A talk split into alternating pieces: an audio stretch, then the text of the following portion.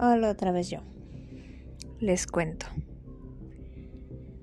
Yo no sé quién tenga IMSS, este, pero bueno, yo tengo desgraciadamente IMSS. Pensionada, por cierto, por la discapacidad. Bueno, como vivo sola, ya se los he platicado, pues, vivo sola, cuatro chamacos gatos que alimentar, más una gordis, que es una pitbull, y parenle de contar. Bueno, me toca mi ida al IMSS, a la clínica.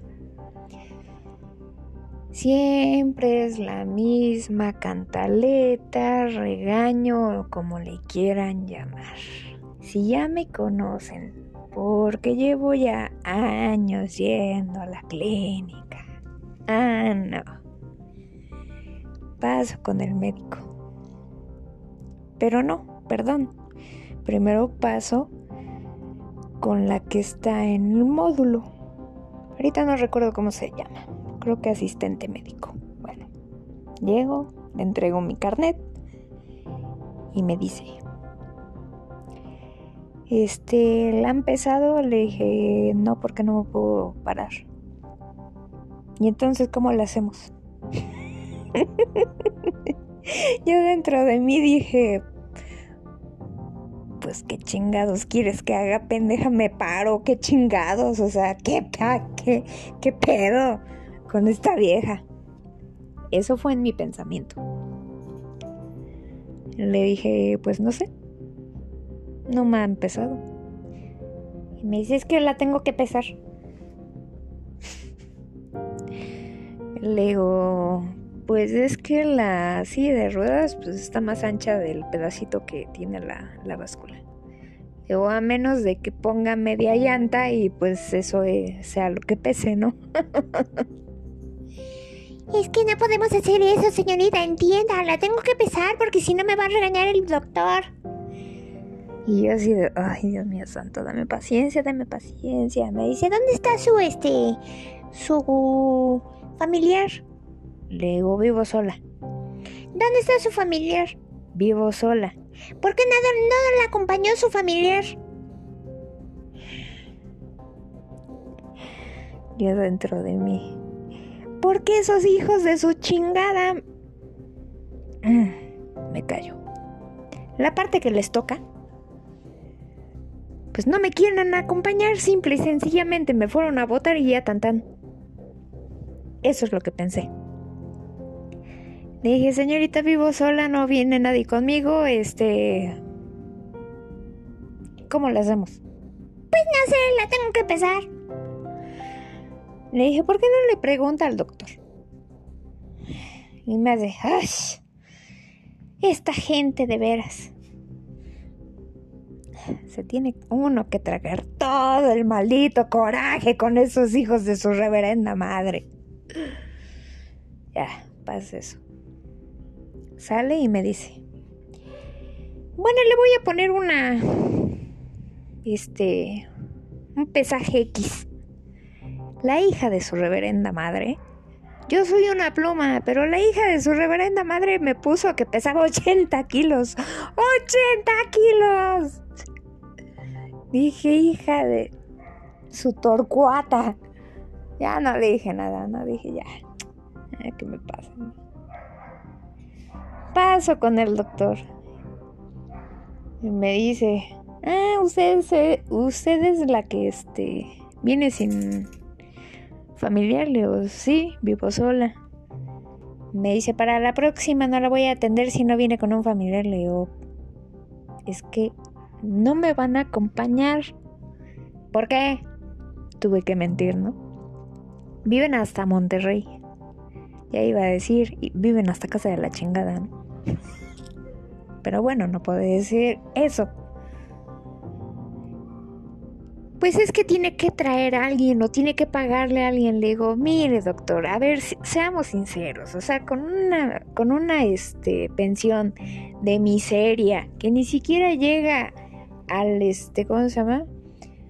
Al sueldo mínimo establecido aquí en México, o sea, ¿o cómo? ¿O le pago a alguien para que me venga a acompañar? Me dice, pues una amistad o alguien. Le digo, pues discúlpeme, pero no hay gente que estén a mi disposición y ahorita la mayoría de las personas no se quieren parar si no es por causas de fuerza mayor en algún lugar donde se puedan contagiar de COVID. Y se me queda viendo, me dice, pues es que no me levante la voz. Le digo, pues no le estoy levantando la voz, así yo hablo. El que me está levantando, eh, levantando la voz y amenazando es usted, porque me está diciendo que no me va a atender si no vengo acompañada de alguien. Le digo, ¿qué? con las únicas personas, bueno, no personas, con los únicos con los que vivo son gatos y perros. Dígame qué traigo, gato o perro. Y se me queda viendo, me dice, ay, qué chistosita. Le digo, pues es que, óigame, si le estoy diciendo que vivo sola, es porque vivo sola, me tienen abandonada. Ah, bueno, en eso hubiéramos empezado. Le digo, bueno, ok. Me tienen abandonada. Entonces hay que hablarle al DIF para que se haga cargo de usted. Le digo, a ver, momento. A mí no me van a ir a recluir a un lugar que no sé dónde sea, porque tengo mi casa. Entonces no me venga a este, decir que, le van a hablar al DIF para que quién sabe quién quién sabe cómo me traten, no me vayan a violar porque no me, no, no me puedo ni defender. Luego, a ver, vengo por mis medicamentos, nada más tan tan. ¿Me los puede dar, sí o no? Vaya con la jefe clínico. Ahí voy. Le empiezo a decir todo lo que pasa. Ahí va toda como molesta hablar con el doctor. Ya hasta que quisieron, me atendieron. Tenía la cita a las tres y cuarto de la tarde. Vengo llegando de allá. Imagínense a qué hora me quisieron atender. o sea... Ay, Dios mío, todo por tener una familia que bueno. No se la deseo a nadie. O sea, si en verdad estuviera sola en el mundo, ¿qué? ¿No nos van a atender? ¿No le van a hacer caso a alguien? La verdad no entiendo, no entiendo, no entiendo la mentalidad, o sea, de por sí, como que todos están cortaditos por la misma tijera. Y discúlpenme los que trabajan en el IMSS, pero la verdad, nos tratan peor que basuras a los derechohabientes. Esa es una. Después, también parece que la forma de admitirlos para trabajar ahí es de que tengan cara de culo.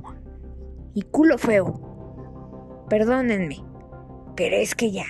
O sea, es el colmo. ¿Cómo le hago entonces si a duras penas puedo llegar allá a la clínica porque vengo vencida de ruedas y todavía con sus payasadas? Nah, ya, no mamen. Perdónenme, pero ya. O sea, se queda uno. No me chingues, güey. Pero bueno, como dice el título, lo que chingados tiene que callar y aguantar una persona tercermundista en un país tercermundista con el sistema de salud tercermundista. Perdónenme, pero ahora sí me sacaron de quicio. Que tengan buena tarde, buena noche, no sé. Bendiciones. Y ojalá no tengan que ir al IMSS, porque es de asco.